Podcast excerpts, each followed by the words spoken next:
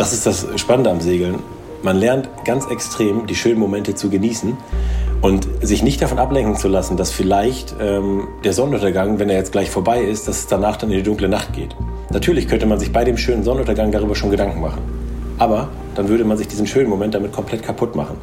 Das heißt, man lernt dabei eigentlich, dass es wichtig ist, in dem schönen Moment gerade auch mal zu verharren und zu leben und sich nicht durch irgendwelche Gedanken, was bringt die Zukunft und was bringen die nächsten Stunden, das kaputt machen zu lassen. Und das finde ich ist ein Lerneffekt, der ja auch für, den, für das Leben an Land sehr, sehr wichtig ist, dass man nicht die schlechten Momente quasi auskostet und sich denkt, Mann, ist das alles ätzend und in den guten Momenten denkt man sich, bald wird wieder alles ätzend, sondern man bleibt einfach mal in den schönen Momenten, damit man die auch mal genießen kann.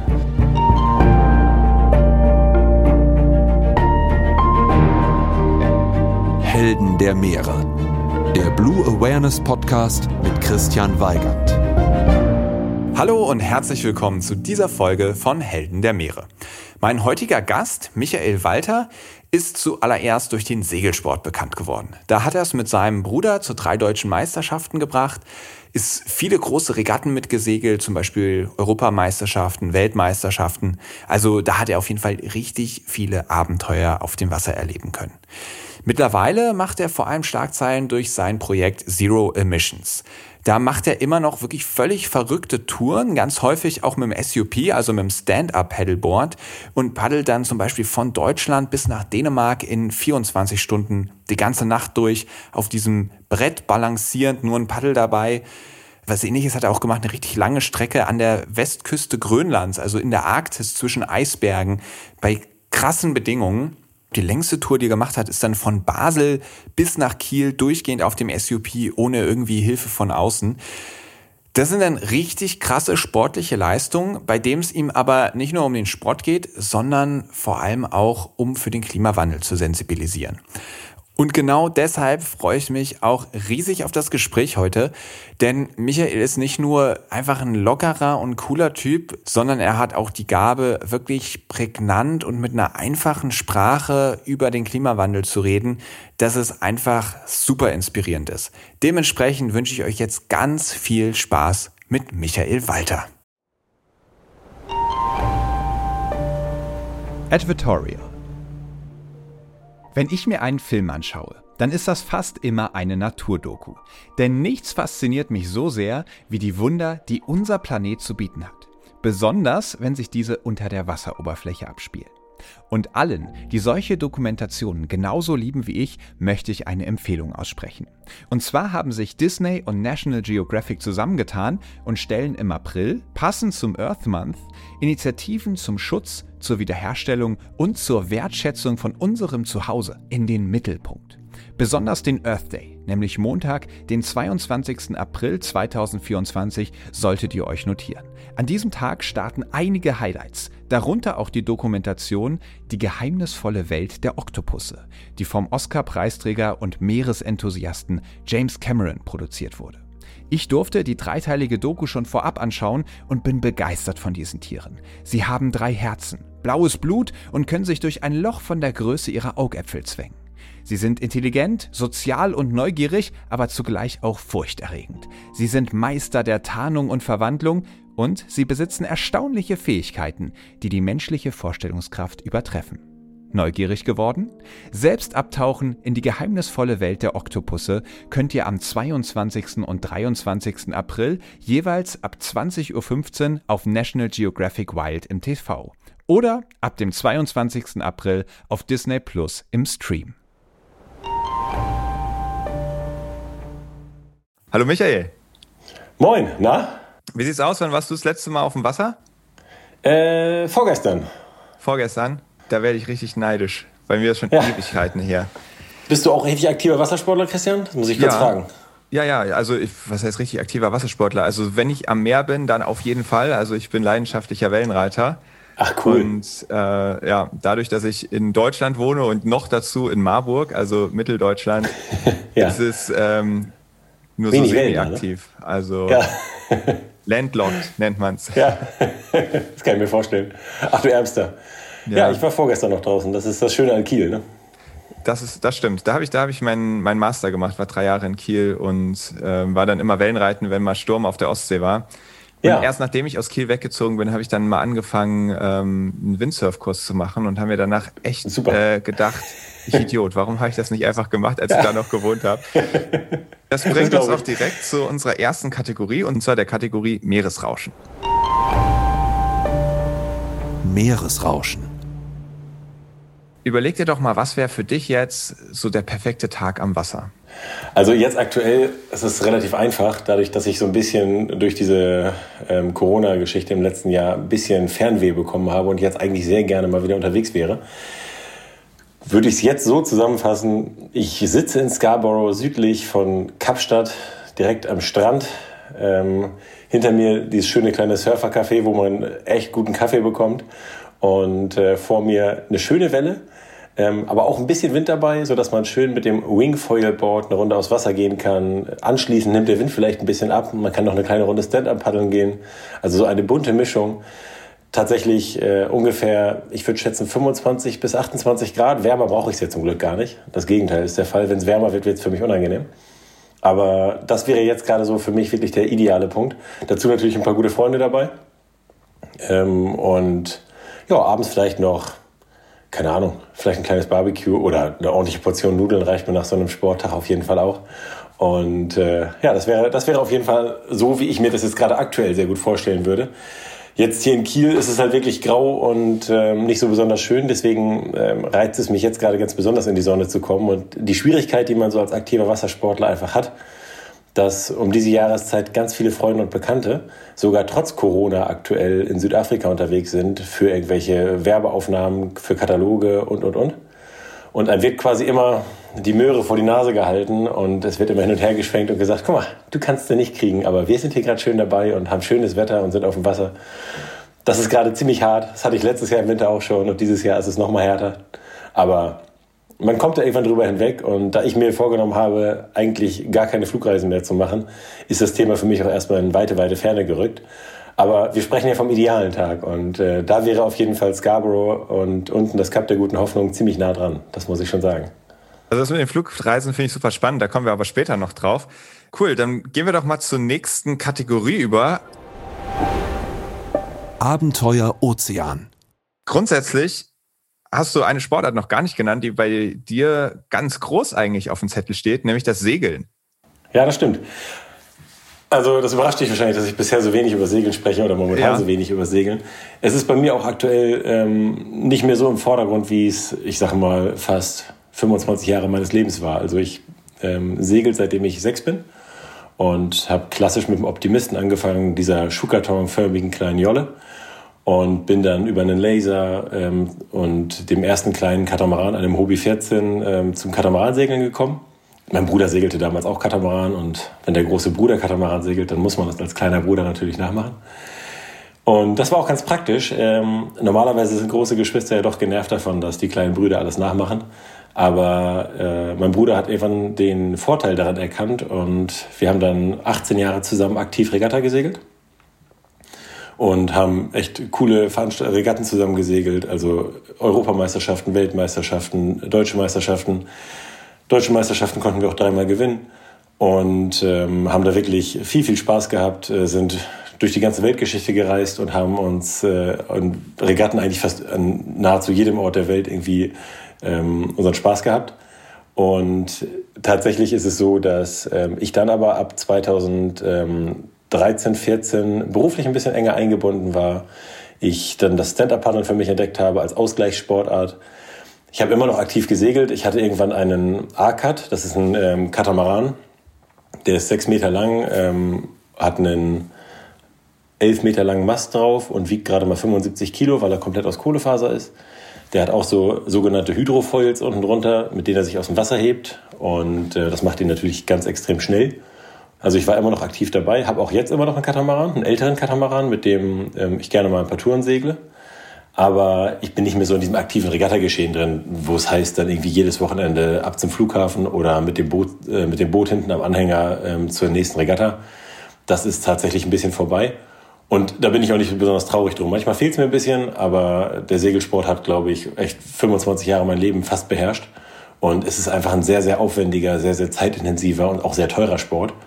Und mittlerweile fehlt mir so ein bisschen die Zeit dazu und ich kann auch dieses Verhältnis zwischen Aufwand und Spaßfaktor dabei nicht mehr so ganz für mich rechtfertigen. Also Stand-Up-Paddeln und auch das Wingfoilen bietet auch sehr viel Spaß für viel, viel weniger Aufwand und deswegen ist das momentan bei mir mehr im Fokus. Deswegen auch erst diese späte Erwähnung. Alles klar. Dürfte ich, dürfte ich trotzdem noch mal ein bisschen auf das Segeln eingehen, weil da hast du ja wirklich super viele Erfahrungen gesammelt und was ist, was ist das denn eigentlich, was dich im allerersten Moment so am Segeln fasziniert hat? Segeln unterscheidet sich auch heute noch ganz extrem von allen anderen Fun-Sportarten, über die ich gerade gesprochen habe. Also sei es Kitesurfen, Windsurfen, Wingfoilen oder Stand-Up-Paddeln. Das sind alles niedliche Freizeitbeschäftigungen. Ich bin jetzt nicht mehr der Obersegler und trotzdem ist es wirklich so, dass der Segelsport halt auch einfach, ich sag's mal, viel größer ist. Also nicht im Sinne von, der Markt ist größer oder er ist viel wichtiger für die Menschheit, sondern es ist einfach so, mit einem, Segel, mit einem Segelboot kann ich einmal nonstop um die Welt segeln. Boris Herrmann macht es gerade. Ähm, ich kann locker von Kiel nach Stockholm hochsegeln. Das habe ich, ich glaube, zehnmal ungefähr gemacht. Ich habe äh, Boote von Kiel nach Rotterdam und auch nach Southampton gesegelt. Ähm, ich habe im Mittelmeer Yachten überführt. Ich habe relativ lange Zeit damit Geld verdient, dass ich Segelyachten von A nach B gefahren habe. Also der Segelsport hat halt auch neben diesem reinen Hobby- und Freizeitspaß nur auch den Aspekt, dass man damit echt weite Strecken zurücklegen kann. Ähm, unser Planet ist größtenteils von Wasser bedeckt und dementsprechend bietet das Segelboot da die perfekten Bedingungen. Und es gibt heutzutage Maxi-Trimarane, also so Dreirumpfboote, die eine gewisse Größe erreicht haben und eine gewisse Geschwindigkeit. Mit denen schafft man es innerhalb von 40 Tagen um die Welt zu segeln. Und äh, das würde man mit keiner Motorjacht schaffen, weil man mit Nachtanken und äh, diesen Nebenbeschäftigungen viel längere Zeit benötigen würde. Also dies ist schon einfach faszinierend, was der Segelsport ermöglicht. Und deswegen hat er für mich viel, viel mehr als diese reinen Fun-Sportarten. Ich würde ihn gar nicht wirklich in den Vergleich stellen. Ich würde Wingfoilen, Windsurfen, Kitesurfen miteinander vergleichen. Der Segelsport steht für mich außen vor. Ähm, hat einfach was ganz anderes, auch viel mehr Faszination. Also ich kann nachts segeln, ich kann bei Sonnenaufgang, Sonnenuntergang, wie viele unbeschreibliche Sonnenauf- und Sonnenuntergänge ich auf dem Wasser erlebt habe beim Segeln. Das kannst du dir gar nicht vorstellen. Also dann gab es die Sonnenaufgänge, wo ich wusste, heute Nachmittag wird's richtig ekelig. Ähm, oder es gab die Sonnenuntergänge, die waren richtig schön und ich wusste genau, in zwei Stunden kommt Sturm. Dann ist das immer so mit so einem zwiespältigen Gefühl. Oder aber es gab Weil halt auch die Sonnen am Sonnenuntergang erkennen kannst. Ähm Zum Teil, auf jeden Fall, also an den, an den Wolkenbildern oben drüber und natürlich auch durch die Wettervorhersage, aber tatsächlich erkennt man es auch dann schon an dem Wolkenbild. Und tatsächlich ist es auch so, dass ähm, ich natürlich auch Sonnenaufgänge hatte, gerade nach so einer stürmischen, durchgeregneten, ähm, vielleicht sogar zum Teil mit Schnee ähm, in der Nacht mit Schneefall und äh, viel Wind. Und wenn dann der Sonnenaufgang kommt und man durchatmen kann, das ist was völlig anderes, als wenn ich mal eine Stunde auf dem Wasser bin mit meinem Kiteboard oder Surfboard. Also das ist, das eine ist so wie eine Runde Tennis spielen gehen. Ich will das jetzt gar nicht schlecht reden, aber das ist einfach vom Verhältnis her was anderes. Und das, ähm, das mag ich am Segelsport sehr gerne. Und am Regattasegeln liebe ich tatsächlich ähm, einen Aspekt, den man aber auch theoretisch bei Wettkämpfen mit anderen Sportarten hat. Und das ist dieses Taktische. Also der Segelsport besteht gerade beim Katamaransegeln aus einer großen körperlichen Komponente. Man muss wirklich fit sein, aber ganz, ganz stark auch aus einer ähm, psychologischen, äh, psychischen Komponente, wo man wirklich denken muss, ähm, vorausdenken muss. Einige Leute sagen, es ist so ein bisschen wie Schach auf dem Wasser. Dazu habe ich beim Katamaransegeln gar nicht immer unbedingt die Zeit. Es gibt auch viele Dinge, die man in Sekundenbruchteilen entscheiden muss, ist die Lücke groß genug, um da durchzukommen oder ist es zu eng. Also da gibt es viele Dinge, die wirklich ähm, das Adrenalin nach oben treiben, die richtig Spaß machen. Und das fehlt mir tatsächlich jetzt dabei, dadurch, dass ich halt nicht mehr so richtig im Wettkampf geschehen bin. Dieser Aspekt, der fehlt mir immer wieder. Aber es ist auch schwierig, den mal eben schnell wiederzuholen, weil ich natürlich irgendwie auf relativ ordentlichem Niveau gesegelt bin und auch Bock darauf hätte, wenn ich jetzt wieder einsteigen würde, auf einem ähnlichen Niveau wieder einzusteigen. Und das ist nahezu unmöglich. Dazu bin ich zu lange raus. Und deswegen, ähm, glaube ich, bleibe ich erstmal so dabei, was ich jetzt mache. Das macht auch Spaß wenn du so viel gesegelt bist und du hast jetzt auch gerade schon Situationen beschrieben, oh, ist die Lücke groß genug, kann ich es gerade noch machen, hattest du bestimmt auch ein paar richtig haarige Situationen. Also man hört ja von vielen Leuten, die viel zu See sind, dass sie in irgendwelche krassen Stürme geraten sind oder sonst was. Hast du irgendwelche brenzlichen Situationen, von denen du berichten kannst, wo du dachtest, ist oh, gerade noch mal so gut gegangen? Ja, ja, also ähm, ich glaube, das bleibt einfach nicht aus. Und auch das ist natürlich das Schöne, der Segelsport äh, formt einen tatsächlich, ähm, weil man einfach sehr viel Zeit auf dem Wasser verbringt, anders als bei diesen Sportarten, wo man sich die perfekten Bedingungen raussucht und eine Stunde rausgeht. Also ich hatte ähm, Nächte, wo ich tatsächlich äh, mit Schneeflocken im Gesicht alleine auf der Kante saß, weil der Rest der Crew ähm, durch Seekrankheit oder andere Dinge ziemlich geschwächt war. Und ich dann gesagt habe, bringt mir mal eine Thermoskanne Tee hoch, den Rest der Nacht kann ich hier oben alleine sitzen. Ähm, wir hatten auch schon ähm, haarige Situationen bei Regatten, wo man sich tatsächlich getroffen hat und dann die beiden Boote ähm, in großen Schwierigkeiten waren. Das passiert dann ja meistens relativ küstennah bei den Regatten, die wir so gesegelt sind. Ähm, aber wir sind in Schweden Regatten gesegelt, oben in den schwedischen Scheren, wo wir uns während einer Regatta drei Schwerter, also das Schwert hält das Boot in der Mitte ungefähr auf Kurs und sorgt dafür, dass es nicht durch den Wind zur Seite getrieben wird. Und ähm, diese Schwerter, da haben wir uns drei von äh, an Steinen kaputt gefahren, also wirklich aus, ähm, aus der vollen Geschwindigkeit äh, auf Null gestoppt. Beide Segler fliegen brutal nach vorne und das Boot steht einfach auf der Stelle und die Schwerter sind quasi durch. Also das gibt immer wieder Bedingungen, die nicht so besonders schön sind, aber das ist das Coole am Segeln, ähm, wenn man es dann hinter sich hat, wenn man irgendwo entweder im Ziel angekommen ist bei einer Regatta oder bei einer Yachtüberführung, wenn man das Boot dann irgendwo im sicheren Hafen hat, dann äh, freut man sich darüber, dass man es geschafft hat. Und ich bin mit einem guten Freund von Rotterdam nach Southampton gesegelt bei guten sechs bis sieben Windstärken mit einer kleinen Yacht. Und der englische Händler, der uns das Boot dann irgendwann äh, abgenommen hat und dem wir das auch hinsegeln sollten, guckte uns nur an und schüttelte mit dem Kopf, you're crazy it was so stormy the last days. So, also wenn ein Engländer ähm, einen Deutschen als verrückt bezeichnet und nur mit dem Kopf schüttelt, ich glaube, der, der war tatsächlich ein bisschen überrascht, dass wir es überhaupt geschafft haben, da hinzukommen. Und die Bedingungen auf dem äh, Ärmelkanal waren auch alles andere als lustig. Und das waren dann irgendwie drei Nächte, die wir da durchstehen mussten. Also das schweißt zusammen als Crew und ähm, aber die Naturerlebnisse dabei sind immer wieder faszinierend, gar keine Frage. Und, und was sind dann genau die Herausforderungen diese, in, in diesen drei Tagen? Also ist das, dass man die ganze Zeit seekrank ist? Ist es, dass man überhaupt nicht schlafen kann? Hat man die ganze Zeit Angst, dass der Wind das Boot umwirft oder den Mast bricht? Oder, oder was, was sind da genau die Herausforderungen? Ja. Also das ähm, ist so eine komische Mischung eigentlich. Also man segelt los und versucht erstmal so für sich rauszufühlen, wie sind die Bedingungen? Sind die richtig hart? Ist das zu hart auch vor allen Dingen fürs Boot? Also man möchte das Boot ja in einem Stück rüberbringen. Für einen selbst, dass man selbst da irgendwie im Zweifel, wenn das Boot das Ganze halbwegs übersteht, rüberkommt, da geht man immer von aus. Auch wenn das dann vielleicht unangenehm wird, aber das schafft man irgendwie. Aber erstmal ist so ein bisschen die Überlegung, kann ich das nachher vor dem Eigner, vor der Werft oder je nachdem, wer der Auftraggeber gerade ist, kann ich das halbwegs rechtfertigen, dass ich mit diesem Boot da überhaupt losgefahren bin? Der Auftrag ist ja, bring es dahin. Trotzdem ist es meine Aufgabe als Skipper immer zu entscheiden, geht das jetzt gerade überhaupt oder nicht. Das ist eine bisschen komische Situation, dass ich quasi als Dienstleister in dem Moment entscheiden muss, passt das oder passt das nicht. Dann ähm, macht man sich auf den Weg und weiß dann halt, dass man wirklich die nächsten Stunden und die nächsten Tage jede Sekunde auf diesem Boot ist. Und du musst dir vorstellen, also wenn ich normalerweise in einem Auto sitze, dann fahre ich im Notfall mal rechts ran auf den Rastplatz, hole mir ein kleines, äh, kleinen Snack, hole mir ein Käffchen und fahre in Ruhe weiter. Wenn ich ein bisschen müde werde, fahre ich auf den Rastplatz, kurbel den Sitz runter und schlafe eine Runde. Auf so einer Segelyacht, wenn du da irgendwie 300 Seemeilen noch vor dir hast und so ein Boot fährt gegen Wind vielleicht fünf Knoten. Fünf Knoten heißt fünf Seemeilen in der Stunde. Das heißt, du fährst in zehn Stunden 50 Seemeilen. Das heißt, du brauchst für ähm, die 300 Seemeilen ungefähr 60 Stunden. Das kannst du dir ganz genau vorher ausrechnen. Und mit jeder Welle, die du, die du eintauchst und das Boot ein bisschen langsamer wird, brauchst du doch ein bisschen mehr.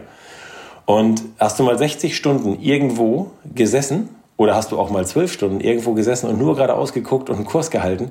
Also diese Dauer, überhaupt diese, diese monotone Lautstärke, dieses permanente Kalt, Wasser, ähm, auch immer so ein bisschen schon das Risiko, hält hier alles oder geht irgendwas kaputt. Man erwartet schon jede Sekunde, dass es irgendwo knallt und auf einmal irgendwo ein stark gerissen ist, also Wanden zum Beispiel, die den Mast oben halten oder dass irgendwas anderes passiert. Also da sind ganz, ganz viele Dinge, die so ein Potpourri an Emotionen auslösen. Und ähm, schlussendlich ist es dann so, dass man tatsächlich einfach vor allem diese die Dauer und die Monoton diese Monotonität, die ist einfach beeindruckend, weil man die einfach an Land nie so erleben würde. Also selbst bei schönen Bedingungen. Wenn du zehn Stunden lang am Steuerrad von einem schönen Boot bei schönen Bedingungen stehst und einfach nur von Schweden aus Richtung Süden ähm, das Boot steuerst, um nach Hause zu kommen, wann macht man sowas mal über die Dauer? Also das ist einfach eine völlig absurde Situation. Und dann kommt natürlich hinzu, dass man gerade als Skipper die erste Nacht gar nicht schläft, also ich zumindest nie, weil ich irgendwie das Verantwortungsgefühl habe und dann immer mir bei jeder Sekunde, bei jedem kleinen Geräusch von außen denke, was passiert da gerade? Wir hatten mal eine Situation auf der Ostsee, da ähm, lag ich unten, habe versucht zu schlafen und meine Crew oben ähm, hat gesteuert und das Boot ist im 90-Grad-Winkel abgebogen, weil der eine Kollege das Ruder mal ganz kurz losgelassen hat. Und allein durch diese leichte Seitenneigung des Bootes und durch, den, durch diese Drehbewegung bin ich aufgewacht und habe gemerkt, dass irgendwas nicht stimmt und war ungefähr nach zwölf Sekunden oben. Und die Jungs guckten mich nur an und sagten, Respekt. Also richtig tief schläfst du da unten auf jeden Fall nicht. Also man kommt kaum wirklich zur Ruhe. Ähm, allein schon durch, wenn die Motor, wenn man Motor mitlaufen hat und die Motordrehzahl ändert sich, das hört man sofort, dann springt man sowieso sofort nach oben. Das ist sogar als ähm, Zeichen oft gemeint, komm mal hoch, hier ist irgendwas. Aber dass man sogar diese leichte Seitenneigung eines Bootes beim Abbiegen, dass man das merkt und direkt aufspringt und irgendwie denkt, oben ist jemand von Bord gefallen oder es ist irgendwas passiert, das ist halt schon, das zeigt die Anspannung, die man bei so einer Tour permanent hat. Und das ist, glaube ich, ähm, das, was eigentlich die größte Herausforderung darstellt. Und man ist dann einfach nur froh, wenn man zurückkommt. Zum Teil geht man auch ein paar kleine Risiken ein, äh, weil man es schnell zu Ende bringen möchte. Das sind die Momente, wo dann, glaube ich, schnell was passieren kann. Das ist bei uns zum Glück nie passiert. Aber wenn man dann eine kleine Abkürzung nehmen möchte und da ist dann mit Wind und Welle irgendwas schwierig, man geht das Risiko aber bewusst ein, weil man sich denkt, naja, damit spare ich zwei Stunden und bin zwei Stunden früher in der Wärme das sind so die Momente, wo es, glaube ich, ein bisschen gefährlich wird. Ist, ist uns zum Glück nie was bei passiert. Abkürzungen haben wir auch gewählt, da bin ich ehrlich. Aber es hat bei uns immer gut geklappt und ähm, ich bin tatsächlich noch nie in meinem Leben in Seenot geraten. Ich habe noch nie den Rettungskreuzer rufen müssen und das würde ich auch gerne so beibehalten. Neben den ganzen Anspannungen und Gefahren und ähm, ja, vielleicht auch haarigen Situationen, die einen da draußen erwarten können, ist man natürlich aber auch mitten in dieser Weite in dieser Natur. Mhm. Und ich bin mir sicher, da wirst du wahrscheinlich auch endlos viele magische Momente erlebt haben. Eben hast du schon die Sonnenauf- und Untergänge ja. beschrieben. Gibt es da noch so ein paar Momente, vielleicht auch Begegnungen irgendwie mit, mit Meeresbewohnern, die dir ja, für klar. immer in Erinnerung bleiben werden? Ja, auf jeden Fall. Also da gibt es ganz, ganz viele Momente. Ich habe jetzt gerade bisher nicht die große Werbetrommel für den Segelsport gerührt, aber äh, ich glaube, es kommt schon überall mit durch dass es eigentlich, dass man das auch gerne in Kauf nimmt, diese ganzen Strapazen, weil die, das, was man zurückbekommt, einfach so viel besser ist. Also es ist wirklich beeindruckend, was man da erleben kann. Also das beginnt schon, wenn man ein bisschen außer Landsicht ist, also wenn man um sich herum nur Wasser hat. Man merkt auf einmal, wie klein man eigentlich auf dieser Erde ist und es ergreift einen schon emotional, wenn man auf einmal merkt, naja, ähm, ich bin hier nur ein ganz, ganz kleines Rad im, im, im Wagen. Also im Grunde genommen sollte man sich mal nicht so wichtig nehmen. Und das geht dahin über, dass man halt auch irgendwo für sich selbst sehr, sehr viel lernt. Also diese ganzen Strapazen, von denen ich gerade sprach, die steht man ja durch und lernt ähm, über sich selbst sehr viel dabei. Also es bringt einen auch persönlich, finde ich, sehr groß weiter. Aber es gibt einfach auch die richtig, richtig schönen Momente. Und das ist das Spannende am Segeln. Man lernt ganz extrem die schönen Momente zu genießen und sich nicht davon ablenken zu lassen, dass vielleicht ähm, der Sonnenuntergang, wenn er jetzt gleich vorbei ist, dass es danach dann in die dunkle Nacht geht. Natürlich könnte man sich bei dem schönen Sonnenuntergang darüber schon Gedanken machen. Aber dann würde man sich diesen schönen Moment damit komplett kaputt machen. Das heißt, man lernt dabei eigentlich, dass es wichtig ist, in dem schönen Moment gerade auch mal zu verharren und zu leben und sich nicht durch irgendwelche Gedanken, was bringt die Zukunft und was bringen die nächsten Stunden, das kaputt machen zu lassen. Und das finde ich ist ein Lerneffekt, der ja auch für den, für das Leben an Land sehr, sehr wichtig ist, dass man nicht die schlechten Momente quasi auskostet und sich denkt, man ist das alles ätzend und in den guten Momenten denkt man sich, bald wird wieder alles ätzend, sondern man bleibt einfach mal in den schönen Momenten, damit man die auch mal genießen kann. Aber was das Konkrete angeht, richtig ähm, beeindruckende Bilder. Ähm, es gibt kaum was Besseres, als segeln zu gehen und auf einmal tauchen Schweinswale oder Delfine irgendwo auf. Wir hatten mal auf der Tour von Korsika nach Saint-Tropez mit einer Segelyacht, ähm, dass wir einen großen dunklen Rücken neben uns gesehen haben, wir vermuten im Nachhinein, dass es ein Pottwal war. Das war aber nachts und wir konnten ihn kaum sehen. Wir hätten ihn fast getroffen. Aber das ist natürlich ähm, beeindruckend, wenn man ähm, solche Begegnungen hat. Ich wusste bis dahin, hatte mich vorher einfach nicht groß darüber informiert, dass es im Mittelmeer äh, echt eine große Anzahl von Pottwalen gibt, wusste ich gar nicht. Aber ähm, tatsächlich ist das Mittelmeer ja sehr, sehr tief und äh, deswegen passen die da auch sehr, sehr gut hin. Und ich bin eigentlich tatsächlich groß, äh, großer Wahlfan und habe früher in der Schule, auch wenn ich selten irgendwelche Extraarbeiten gemacht habe, Referate über Wale immer sehr gerne geschrieben. Und deswegen wunderte es mich im Nachhinein, dass ich das tatsächlich noch nicht auf dem Zettel hatte. Aber es war wirklich beeindruckend, als wir die da gesehen haben. Oder auch wenn man von einer längeren ähm, Tour wiederkommt und sieht dann zum ersten Mal die ersten Möwen in der großen Zahl, die es ja weiter draußen auch nicht gibt. Was soll eine Möwe mitten auf dem Ozean? Ähm, das ist dann einfach auch faszinierend, wenn man da einfach wieder merkt, man kommt in Landnähe, das Leben nimmt wieder ein bisschen zu, also das Leben über Wasser. Und ähm, es ist einfach richtig, richtig schön. Also aber tatsächlich spielen natürlich die ähm, Meeressäugetiere, Wale, Delfine und auch ähm, Seehunde eine ganz besondere Rolle. Also das macht immer richtig Spaß. Seehunde wirken immer sehr, sehr putzig, neugierig und ist einfach richtig witzig mit denen. Und ähm, Wale und Delfine, die haben schon fast was Magisches, finde ich. Also die auf, in offener Wildbahn zu sehen, in ihrem Element. Und dann mit einer segelnden Segelyacht, also auch ohne Maschine gerade in dem Moment an, also wo man nicht der Störfaktor ist, sondern wo man quasi Teil des Ganzen ist. Das ist einfach richtig, richtig schön. Cool. Das klingt auch wirklich magisch. Jetzt haben wir schon gemerkt, du bist nicht mehr aktuell jeden Tag auf dem Wasser am Segeln. Deswegen lass uns mal zur nächsten Kategorie kommen, nämlich dem Logbuch. Logbucheintrag.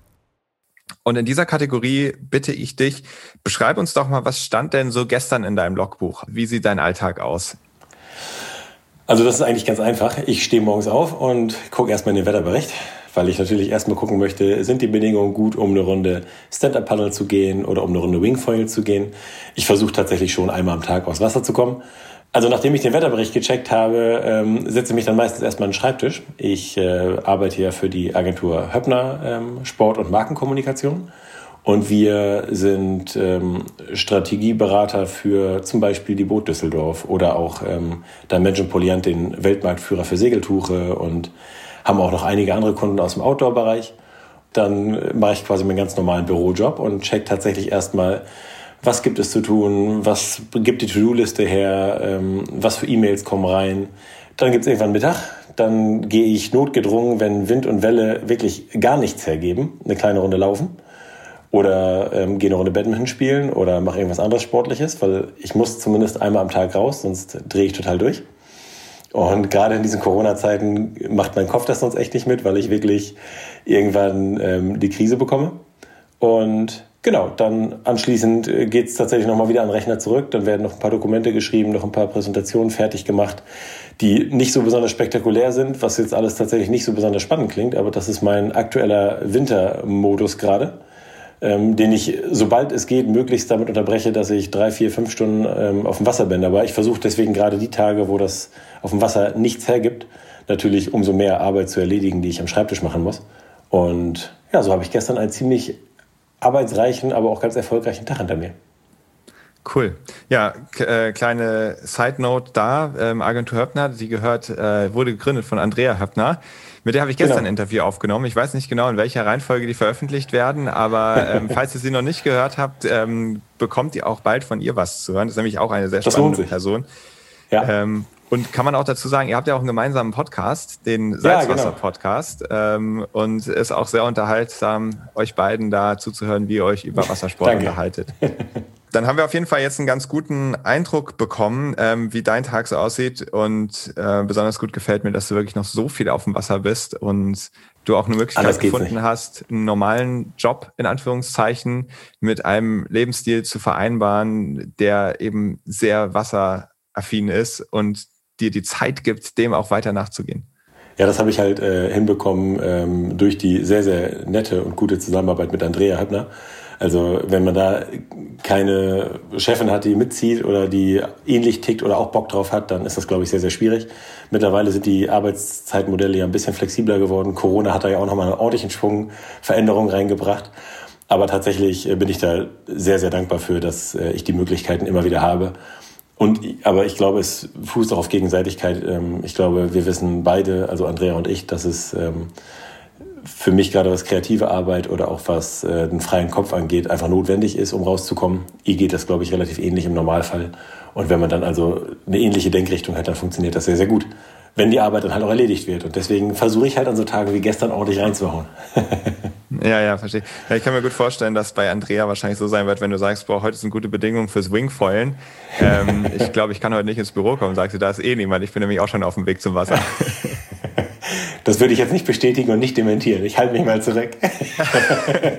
Gut, das ist also meine bescheidene Vermutung. Ja. Und äh, die bleibt dann jetzt erstmal weiter unkommentiert. Dann kommen wir zu einer Kategorie, bei der freue ich mich ähm, ganz besonders mit dir darüber zu sprechen. Am Abgrund der Meere. Und in dieser Kategorie geht es eben auch um die Probleme, die die Meere haben. Mhm. Und da bist du ja jemand, der das ähm, für sich auch erkannt hat. Hey, hier läuft was schief, so kann das nicht weitergehen.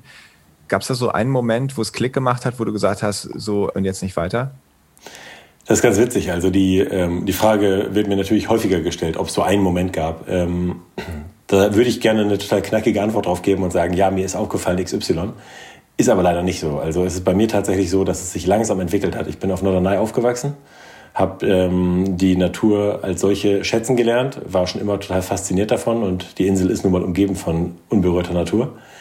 Und ich habe dann ja erstmal angefangen, in Kiel Jura zu studieren, habe das erste Examen hinter mich gebracht. Viele wundert das und denken, das passt so gar nicht zu dir. Aber im Grunde genommen ist es bei mir so, dass gerade der, ähm, die Motivation für Klimaschutz und Umweltschutz einzutreten aus einer Art Gerechtigkeitssinn auch entsteht. Also Natürlich geht es mir auch um die Umwelt selbst, das ist gar keine Frage, aber es geht mir auch darum, dass ich es einfach komplett unverschämt und richtig asozial von uns, äh, unserer Generation finde, dass wir auf Kosten der kommenden Generation und auch auf Kosten anderer Menschen, die jetzt in ähm, Ländern Afrikas, Asiens für uns arbeiten, ähm, uns äh, zurücklehnen und sagen, ist ja alles toll, so wie es ist das ist eigentlich das, was mich am meisten antreibt. Und mich treibt dabei auch der ganz egoistische Gedanke an, dass ich ungern in 10, 15 Jahren vor meiner Nichte und meinem Neffen stehen möchte und sagen möchte, ich habe es gewusst, aber ich habe nichts dagegen gemacht.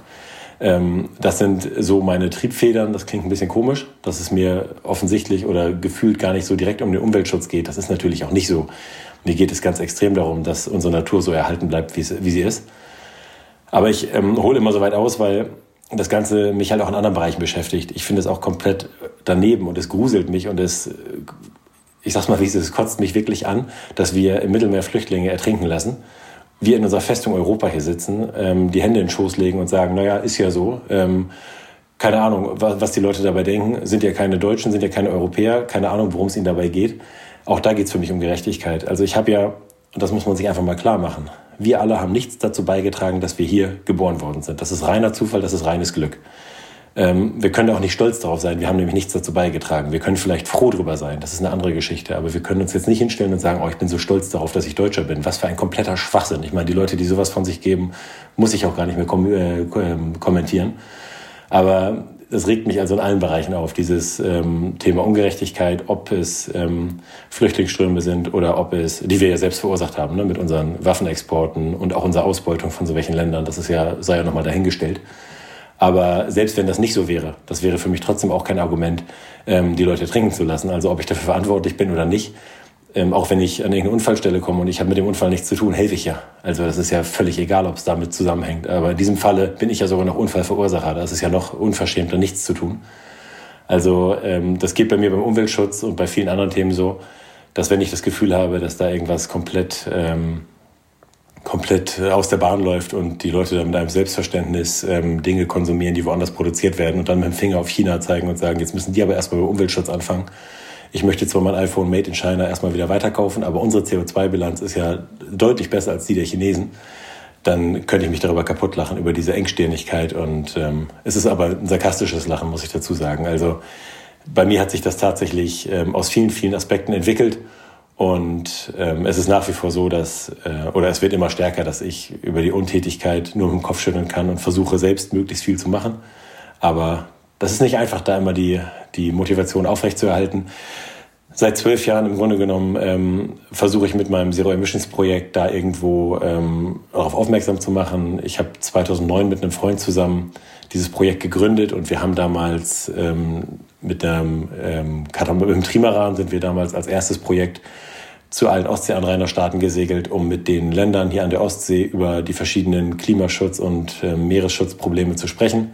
Das war in der Zeit der ersten Finanzkrise. Das war sehr, sehr interessant, weil die Resonanz sehr, sehr positiv war, weil die Leute eigentlich froh darüber waren, endlich mal wieder über was anderes zu sprechen und nicht immer dieses Finanzkrisenthema. Und ähm, nach diesem Projekt vor zwölf Jahren habe ich dann immer weitergemacht, mal stärker, mal weniger stark. Es ist ein rein privates Projekt, was ich auch rein privat ähm, finanziere. Aber ähm, tatsächlich liegt mir das sehr, sehr am Herzen und ist natürlich auch in den letzten Jahren immer stärker geworden, weil das Thema einfach immer drängender wird und mir gar nichts anderes übrig bleibt, als da immer mehr Zeit und immer mehr Geld zu investieren. So fühlt es sich für mich zumindest an. Hm. Also bei dem Zero Emissions ähm, Projekt oder dieses Konzept, wenn ich das richtig verstehe, ist ja, dass du verschiedene Touren, mittlerweile sind das ja irgendwie acht, neun Stück oder sowas gewesen, jede Menge auf jeden Fall, wo du längere Touren machst, meistens auch sehr ausdauernde und entbehrungsreiche Touren machst um durch diese Tour Aufmerksamkeit zu bekommen ähm, und für dieses eine Thema zu sensibilisieren. Also das hat dann zum Beispiel auch angefangen, dass du nicht nur gesegelt bist, wie in dieser ersten Tour einmal rund um die Ostsee, sondern dann zum Beispiel auch mit, mit dem Sub, also im SUP, von Deutschland nach Dänemark gepaddelt bist, die komplette Nacht ja. durch übers offene Meer. Genau, es ist ein bisschen vielschichtig. Also ähm, wie du jetzt ja weißt, ich komme aus ähm, einer Kommunikations- und äh, Strategieagentur und da überlegt man sich natürlich so ein bisschen, woran hakt's, was kann man machen. Und ähm, also es begann eigentlich ursprünglich damit, dass wir gesagt haben, wir müssen den Umweltschutz cooler machen. Das klingt sehr, sehr oberflächlich, aber das ist mein, auch heute noch meine Überzeugung. Wir müssen den Umweltschutz aus dieser Öko-Ecke rausholen, wir müssen ihn Mainstream-fähig machen. Mainstream klingt immer so negativ, aber in diesem Falle ist es einfach so, wir müssen ihn dahin bringen, dass die Leute alle sagen, ich find's cool. Oder dass die Leute, die sagen, ich find's uncool, halt am Rande stehen. Ich möchte Absolut. niemanden ausgrenzen. Ich bin ja froh, wenn alle mitmachen, aber wenn jemand halt beim Umweltschutz nicht mitmachen möchte, grenze ich ihn halt aus. Nein, Spaß beiseite. Also es ist wirklich so. Ich finde, ähm, das ist nach wie vor, es klingt oberflächlich, aber es ist tatsächlich so, wir müssen ihn in die Mitte der Gesellschaft bringen. Und ich finde, das ist, also ich muss da kurz sagen, ich finde überhaupt nicht, es klingt oberflächlich, sondern ich glaube, das ist eine der Sachen und das ist auch mein Konzept. Da macht man die ganze Zeit Umweltbildung für Ökos. Die ja. ganze Zeit wird sozusagen für die Leute immer wieder bewiesen, was für Probleme es gibt, die ja eh schon sagen, ja, sowas, sowas will ich mir anhören.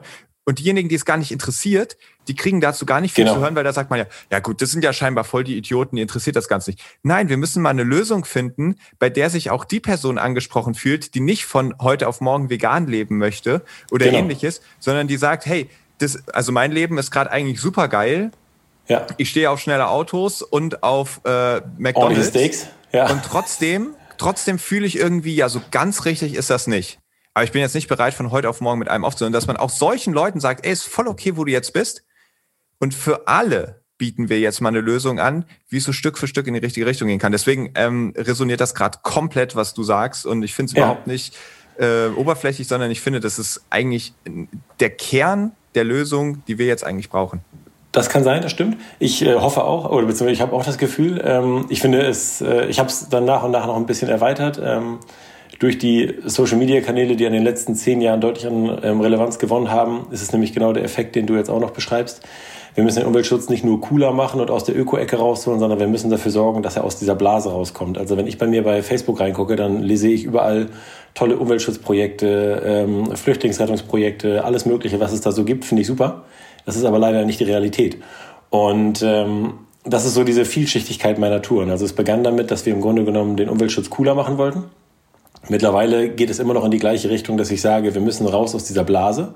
Das gilt aber auch für mich selbst. Also bei meinen Touren selbst komme ich ja mit Leuten in Kontakt, mit denen ich sonst selten in Kontakt kommen würde. Ich sitze hier in meiner kleinen heilen Wassersportwelt in meiner Wohnung und arbeite in einer Agentur, wo Wassersport und Umweltschutz tatsächlich eine große Rolle spielt. Nicht ohne Grund hast du gestern auch mit Andrea gesprochen.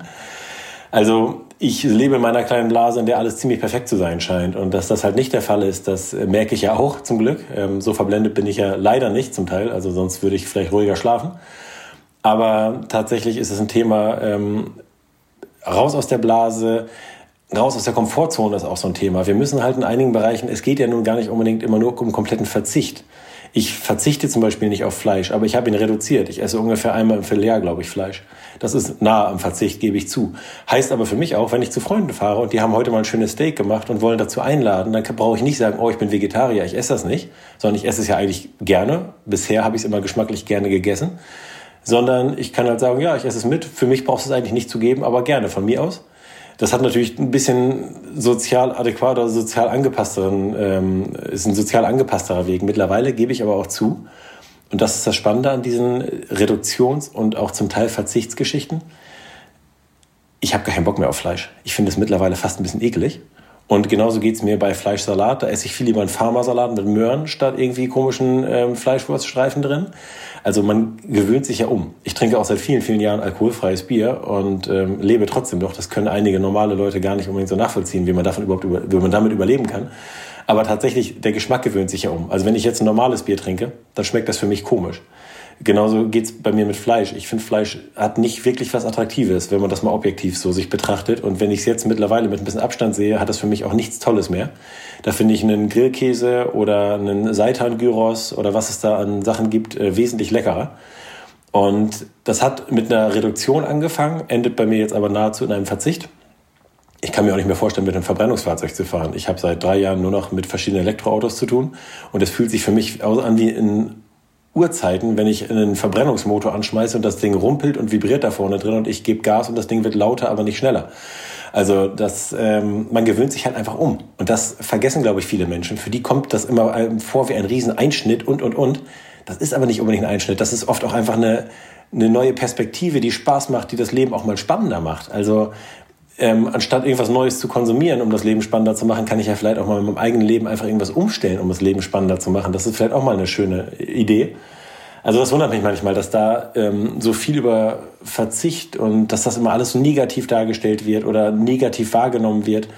Ich habe nicht das Gefühl, in den letzten zehn Jahren in meinem Leben auf irgendwas verzichtet zu haben, was mir jetzt fehlt. Im Gegenteil. Also es ähm, geht mir sehr, sehr gut und ich finde diese etwa Eingrenzung auf saisonale, regionale und größtenteils vegetarische und zum Teil vegane Produkte fällt mir sehr, sehr leicht. Und ich mache einmal am Tag Sport und habe mit Muskulatur keine Schwierigkeiten. Also jemand, der meint, er muss unbedingt Fleisch essen, um fit zu sein, ähm, weiß ich auch nicht, ist in meinen Augen auch nicht mehr ganz auf der Höhe der Zeit. Ich kann auch bestätigen, dass du noch ganz gesund aussiehst, auf jeden Fall. Danke dir. Ich sitze ja auch noch aufrecht auf meinem Stuhl nach fast einer Stunde. Guck mal. Nee, aber ähm, das ist der, der war, der war dann so der zweite Aspekt, raus aus dieser Blase und auch mit den Leuten ins Gespräch kommen. Also ich bin äh, 2018 ja mit dem Stand-Up-Paddleboard äh, entlang der Küste Grönlands gepaddelt, ein Teil. Und das habe ich nicht gemacht, weil ich dachte, es ist cool. Aber ich bin ehrlich, ich habe es gemacht, auch weil ich dachte, es ist cool und es macht Spaß. Ich mache meine Touren auch, weil sie mir Spaß machen. Das möchte ich an dieser Stelle explizit erwähnen. Das soll nicht hinten runterfallen und nicht, dass jemand sagt, ah, das machst du doch nur aus Abenteuerlust. Das stimmt, mache ich auch aus Abenteuerlust, aber nicht nur. Ähm, bei meiner Grönland-Tour ist es tatsächlich so gewesen, dass ich mich gefragt habe, 2017 war das Thema Plastikmüll in unseren Meeren sehr, sehr wichtig. Das finde ich auch total schön und das ist auch heutzutage noch ein großes, wichtiges Thema. Aber der Klimaschutz war 2017 noch sehr, sehr wenig auf dem, äh, auf dem Medientableau, würde ich mal so sagen. Und das kann man sich heute kaum noch vorstellen. Aber da gab es halt Greta Thunberg noch nicht. Und die hat es erst diese mediale, zu dieser medialen Reichweite gebracht. Das muss man einfach mal sagen. Und das finde ich beeindruckend und ich finde es total klasse, was sie da gemacht hat. Und alle Leute, meistens ja vornehmlich ältere Leute, die da irgendwie anfangen, sie zu kritisieren, da schüttle ich nur im Kopf und kann mir nur denken, wie peinlich ist das denn bitte, wenn ich in einem gehobenen Alter auf eine 16, vielleicht mittlerweile 17-jährige Schwedin einschlagen muss, äh, verbal, ähm, weil ich selbst nicht äh, mich besser rechtfertigen kann, dann finde ich das einfach echt derartig peinlich. Aber ähm, unabhängig davon, 2017 habe ich mich halt gefragt, wie man den Klimawandel ein bisschen äh, besser in die Medien bringen könnte. Und mir fiel dabei auf, was glaube ich jetzt mittlerweile auch sehr vielen aufgefallen ist, dass der Klimawandel ein großes Vermarktungsproblem hat. Also aus der Branche komme ich ja nun mal aus der Richtung. Der Klimawandel ist abstrakt. Der ist abstrakter als eine Altersvorsorge. Der ist nämlich so abstrakt wie die Altersvorsorge deiner, El deiner Kinder ungefähr. Also, und die Altersvorsorge deiner Kinder zu verkaufen, wenn es nicht mal mehr nur deine Kinder betrifft, sondern die Allgemeinheit. Also es ist ein allgemeines Problem, sehr abstrakt, an dem ich nicht direkt was ändern kann. Ich habe also auch keine Selbstwirksamkeit. Ich kann nicht irgendwie merken, oh, ich habe was umgestellt, jetzt geht es der Natur besser. Also ein schlechteres Problem hätte man sich kaum ausdenken können, um es zu bearbeiten. Aber ich habe mir gedacht, naja, wo passiert denn schon was? Wo kann man vielleicht mal prägnant zeigen, was passiert? Mit wem könnte ich mal sprechen? Und ich bin deswegen nach Grönland geflogen. Den Flug habe ich auch kompensiert natürlich. Ist nicht die ideale Lösung, aber es war das Einzige, was ging. Und dann bin ich da oben ähm, die Küste entlang gepaddelt und bin mit Grönländern ins Gespräch gekommen und ähm, habe ein Gefühl für die Natur und für die Veränderung da oben bekommen. Auch durch Gespräche mit den Grönländern. Und ich hatte Max Stollerow und Daniel Bornhoff dabei, einen Fotografen und einen Kameramann. Und ähm, wir haben den Film The Great Route ähm, dabei entstehen lassen, der auch auf vielen internationalen Filmfestivals gelaufen ist. Ein zwölfminütiger Kurzfilm, den ich, den ich jedem Hörer nochmal ans Herz legen kann an dieser Stelle. Ähm, Gibt es bei Vimeo. Okay, wie, wie heißt der Film nochmal? Sagst du mal ganz deutlich. The Great Route. The Great Die, Route. Genau. Die große Route. Genau. Und ähm, da kommt vor allen Dingen Waldemar Petersen zu Wort, ein 84-jähriger Grönländer, der hat seine, seine Beobachtung schildert, weil ich natürlich mit einer Reise keine Beobachtung machen kann. Ich kann nur zeigen, wie es jetzt ist, aber ich kann nicht beobachten, wie es sich entwickelt. Und ähm, mit diesem Film habe ich tatsächlich ähm, zumindest das Thema mal ein bisschen näher rangeholt und habe dann aber gemerkt, es ist immer noch weit weg für die Leute. Es passiert oben in Grönland. Ich habe es ein bisschen prägnanter gemacht, aber es ist jetzt immer noch weit weg.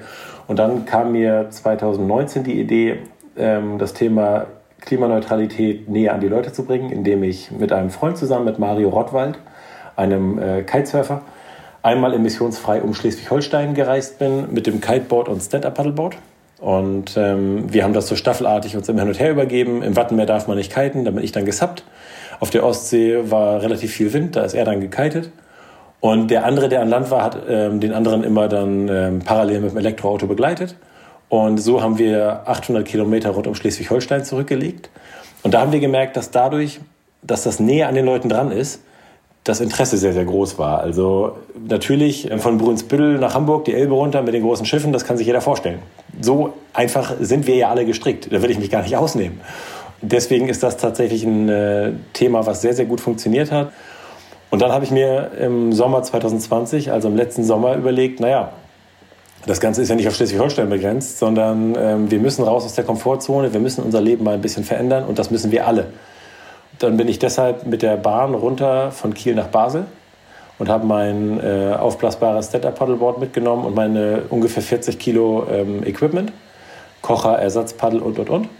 Und bin dann ohne jegliche Unterstützung von außen von Basel 1300 Kilometer nach Kiel gepaddelt beim Stand-Up-Paddleboard über den Rhein, über den Rhein-Herne-Kanal, den Mittellandkanal, die Weser und schlussendlich den Nordostsee-Kanal nach Kiel zurück. Ich habe dafür drei Wochen gebraucht, ich habe zwölf Kilo verloren. Und äh, ich habe sehr, sehr viele interessante Eindrücke mitgenommen, weil ich tatsächlich in viele Gespräche am Ufer mit den Leuten gekommen bin. Ich habe wieder gemerkt, dass in meiner Welt schon viel über Umweltschutz gesprochen wird, auch in meinem Freundeskreis natürlich. Ich merke, dass das Interesse dafür da ist. Und bei vielen Menschen, mit denen ich auch am Ufer gesprochen habe, ist da noch relativ wenig. Aber ich bin dann dadurch natürlich auch in die schöne Position gekommen, das zu erfüllen, was du vorhin angesprochen hast. Es bringt nämlich nichts, wenn wir im Bioladen über gesunde Ernährung oder über vernünftige Landwirtschaft diskutieren. Das ist keine Diskussion. Ich war mal auf einer Podiumsdiskussion über den Klimaschutz. Diese Diskussion fand im Nachgang zu dem Film Climate Warriors statt. Das war total schön. Da war eine Vertreterin von Fridays for Future und von zwei, drei anderen Umweltschutzprojekten hier in Kiel und ich. Aber das ist keine Diskussion. Wir hätten uns alle auf die Schulter klopfen können im Kreis und sagen können, wir sind toll.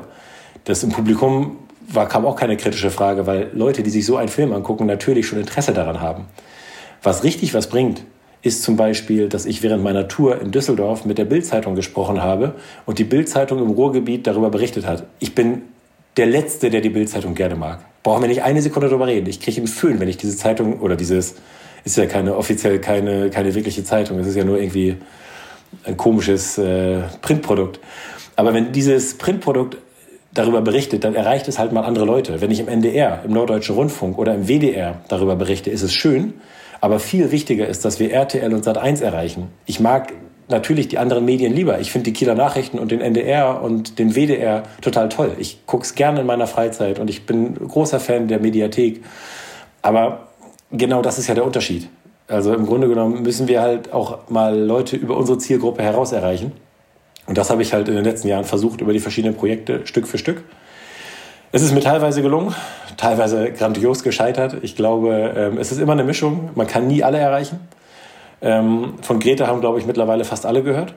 Aber trotzdem ähm, ist es ja der eine Punkt, davon zu hören und dann der zweite Punkt, was umzustellen.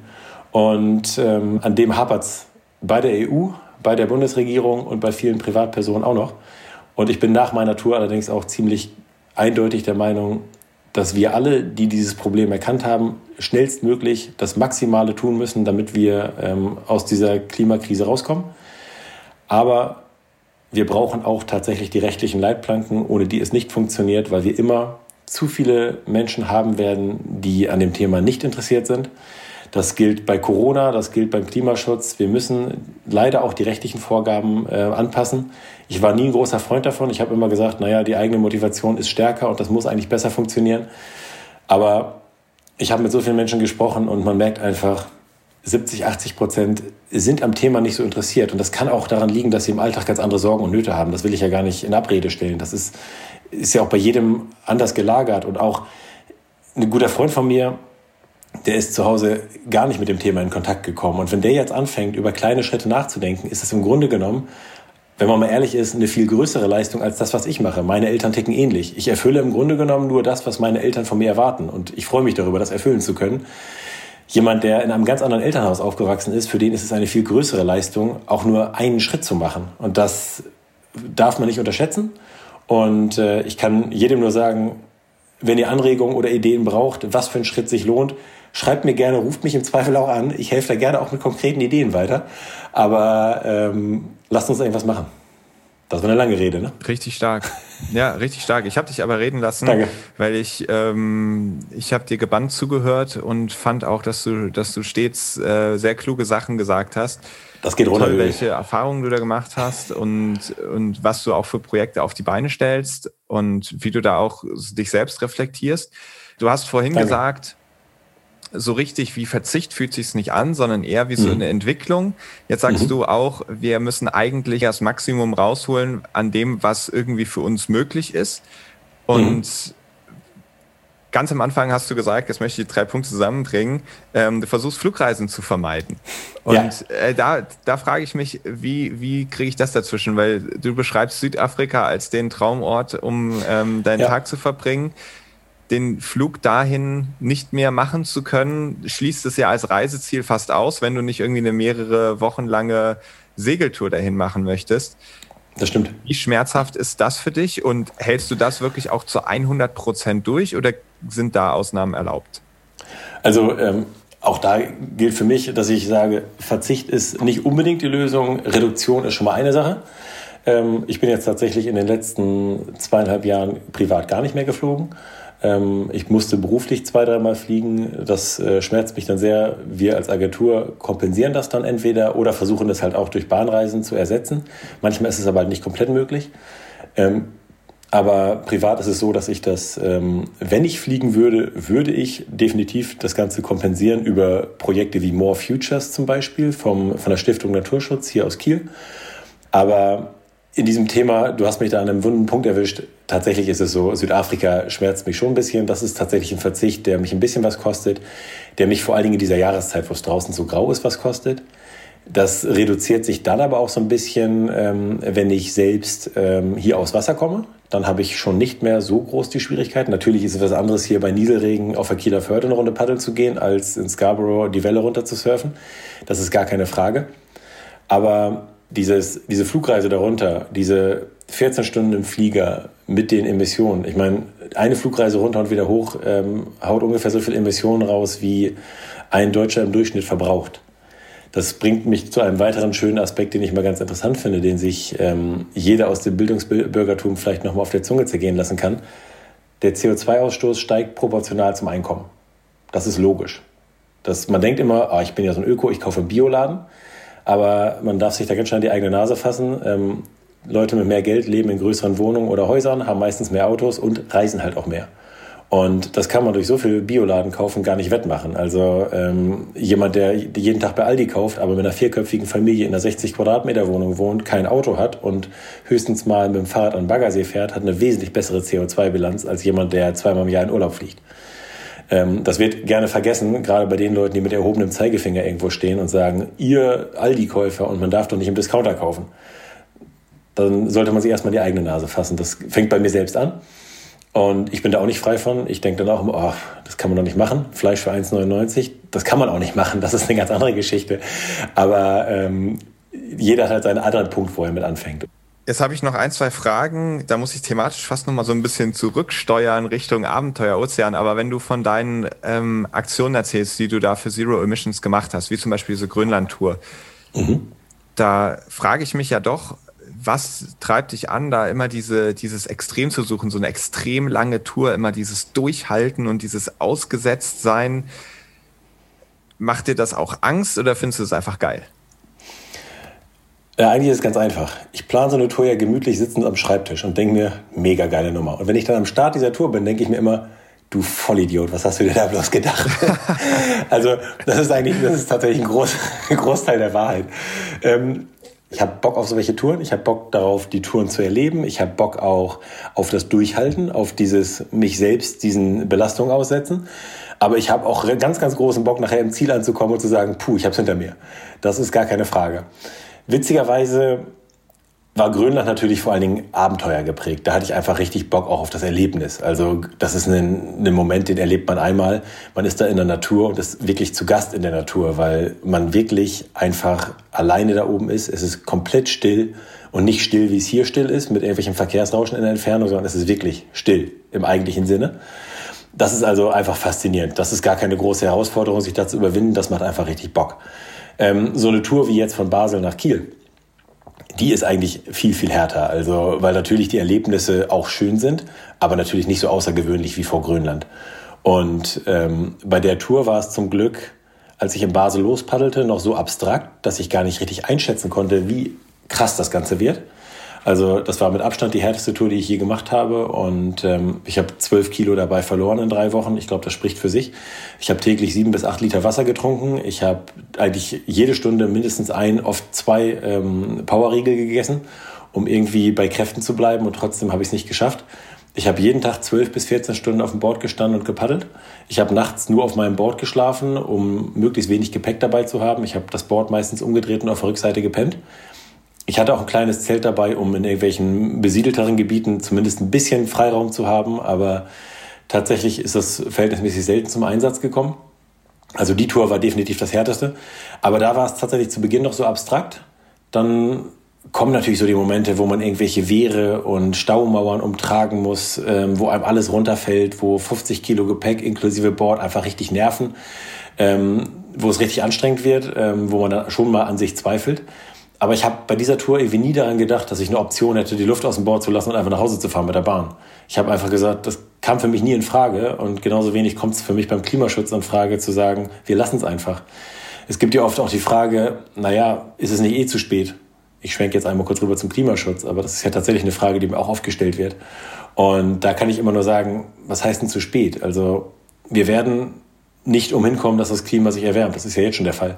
Aber jedes Zehntel Grad macht einen riesen Unterschied. Und deswegen hilft es halt, jedes Gramm einzusparen, was wir irgendwo einsparen können.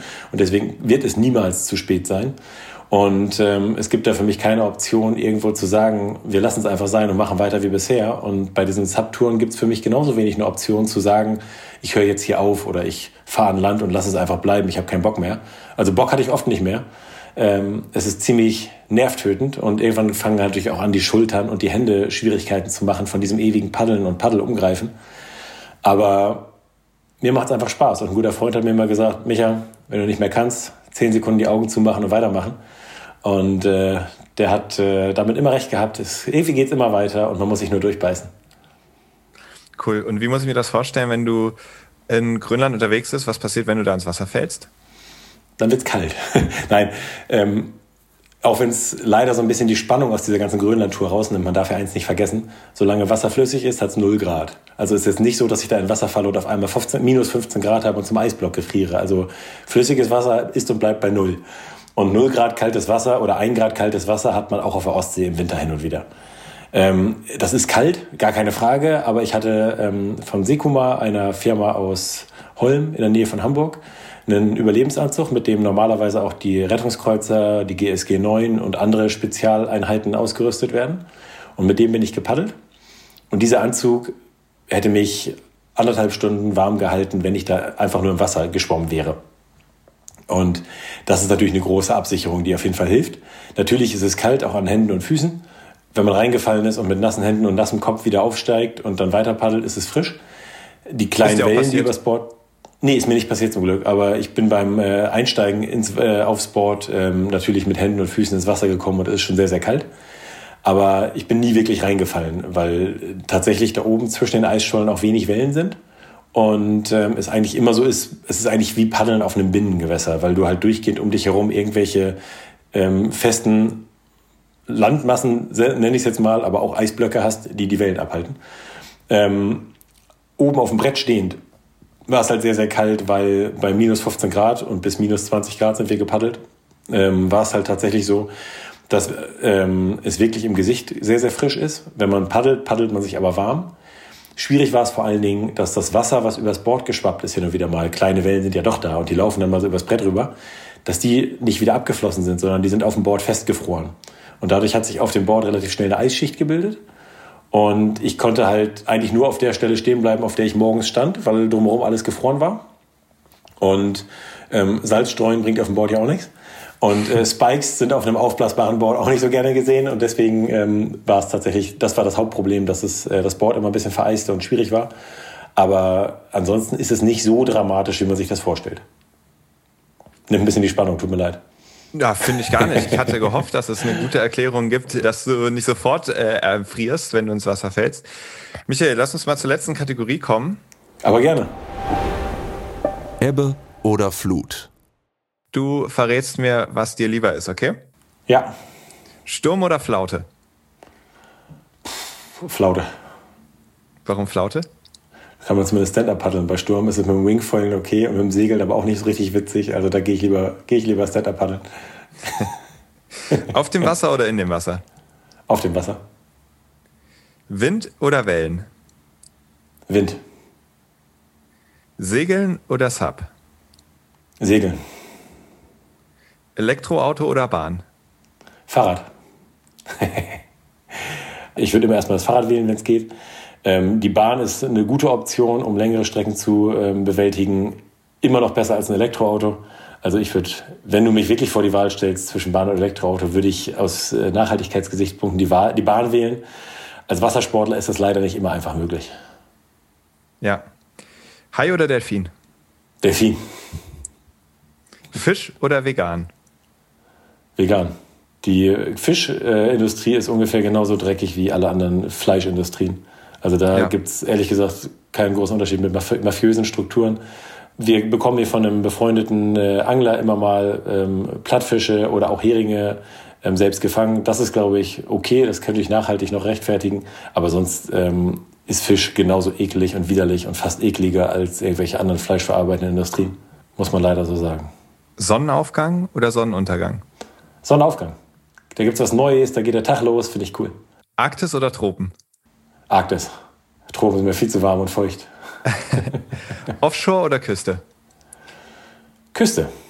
Dann Strand oder Steilküste? Ah, ist schwierig, ganz schwierig. Ich würde, glaube ich, Strand sagen. So ein Norderneier Nordseestrand, der ist schon was Feines. Okay, und zu guter Letzt, loslegen oder ankommen? Loslegen.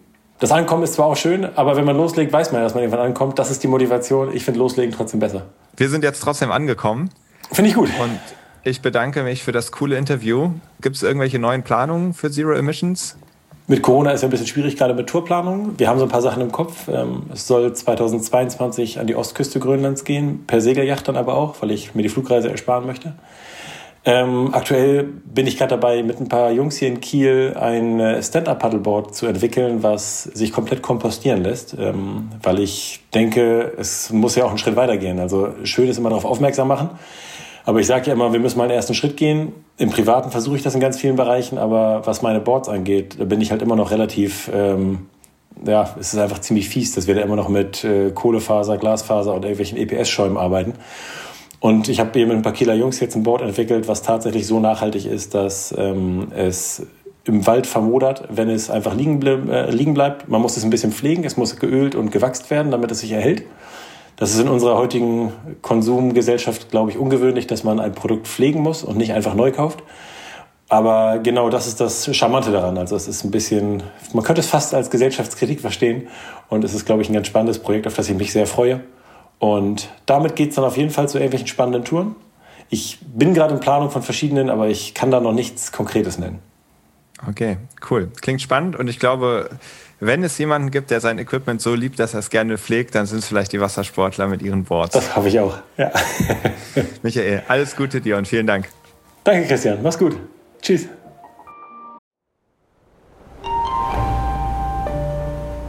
Werbung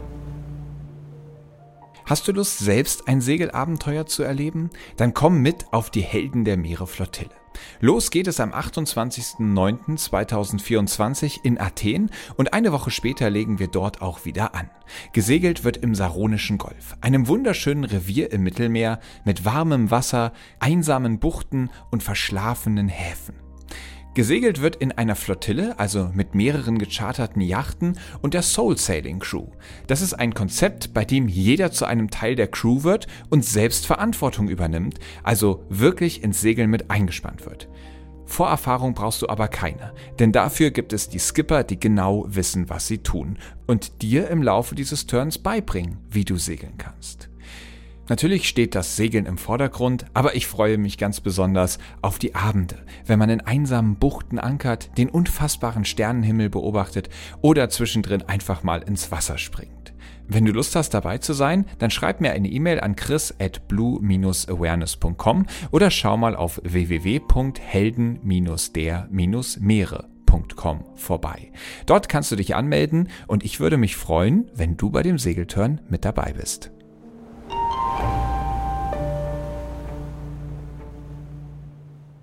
So, das war's schon wieder mit dieser Folge von Helden der Meere. Richtig cool, was der Michael für ein inspirierender Typ ist, oder? Ich werde euch dann nochmal in die Show Notes reinpacken. Einmal den Link zu seinem Projekt Zero Emissions. Ich werde auch nochmal den Film The Great Route, über den wir ja gesprochen haben, verlinken, damit ihr euch den gleich angucken könnt, wenn ihr wollt. Und ich kann euch nochmal empfehlen, hört euch den Salzwasser-Podcast an. Da ist Michael wirklich jede Woche zu hören und spricht mit Andrea Höppner zusammen über Wassersport. Wenn euch die Folge gefallen hat, dann kann ich nur noch mal darum bitten, lasst uns unbedingt irgendwie eine Bewertung und Feedback da. Also ich bin richtig heiß auf euer Feedback. Ich habe Bock, hier einen mega geilen Podcast draus zu machen. Und da hilft es natürlich total, wenn ich von euch ein bisschen ja, Rückmeldung bekomme. Wie hat's euch gefallen? Was war vielleicht nicht so cool? Welche Gäste wollt ihr unbedingt hören? Da bin ich richtig, richtig heiß drauf und super dankbar, wenn ihr euch kurz die Zeit nehmt und mir einfach ein bisschen Bescheid sagt oder irgendwie eine Bewertung da lasst. Denn mir ist es natürlich ein Anliegen, dass diese ganze Arbeit, die wir da reinstecken, dazu führt, dass wir wirklich viele Menschen damit auch erreichen können. Und das erreichen wir nur, wenn ihr da auch ein bisschen mithelft, uns bekannter zu machen indem ihr uns weiterempfehlt, indem ihr uns folgt und auch die nächsten Folgen nicht verpasst. Denn dann freue ich mich riesig, wenn ihr wieder mit dabei seid und gerne noch ein paar Freunde mitbringt. So, zum Schluss möchte ich noch mal ganz kurz was über den Blue Awareness e.V. erzählen, der Sponsor dieses Podcasts. Dieser Verein hat sich dem Meeresschutz verschrieben und versucht durch verschiedenste Projekte entweder aktiv die Meere zu schützen oder aber durch passive Geschichten, wie zum Beispiel bewusstseinsbildende Maßnahmen, also seien es Vorträge, Workshops oder aber dieser Podcast, ja, für die Meere zu begeistern und den Menschen gute Gründe zu geben, die Meere zu schützen. Denn wir sind davon überzeugt, man schützt nur das, was man wirklich gerne hat und deswegen, ja, sehen wir es schon als Mission an, wirklich für die Meere zu begeistern und den Leuten klarzumachen, ey, die sind so geil, wir sollten echt drauf aufpassen, dass wir die Meere nicht komplett verhunzen und vor die Wand fahren, sondern dass wir dieses wunderbare Ökosystem erhalten. Wenn ihr da jetzt auch gerade denkt, ey Mann, das ist so wichtig und da würde ich irgendwie auch gerne mitmachen, hier ist wirklich jeder herzlich gerne willkommen. Und falls ihr wenig Zeit habt, aber das Ganze trotzdem unterstützen wollt, dann könnt ihr auch ein passives Mitglied werden oder uns durch eine Spende unterstützen. Das wird auch auf jeden Fall auf Dauer diesem Podcast weiterhelfen und richtig viel Begeisterung für die Meere auslösen. So, ich sage Tschüss und hoffe, ihr seid bei der nächsten Episode wieder mit dabei.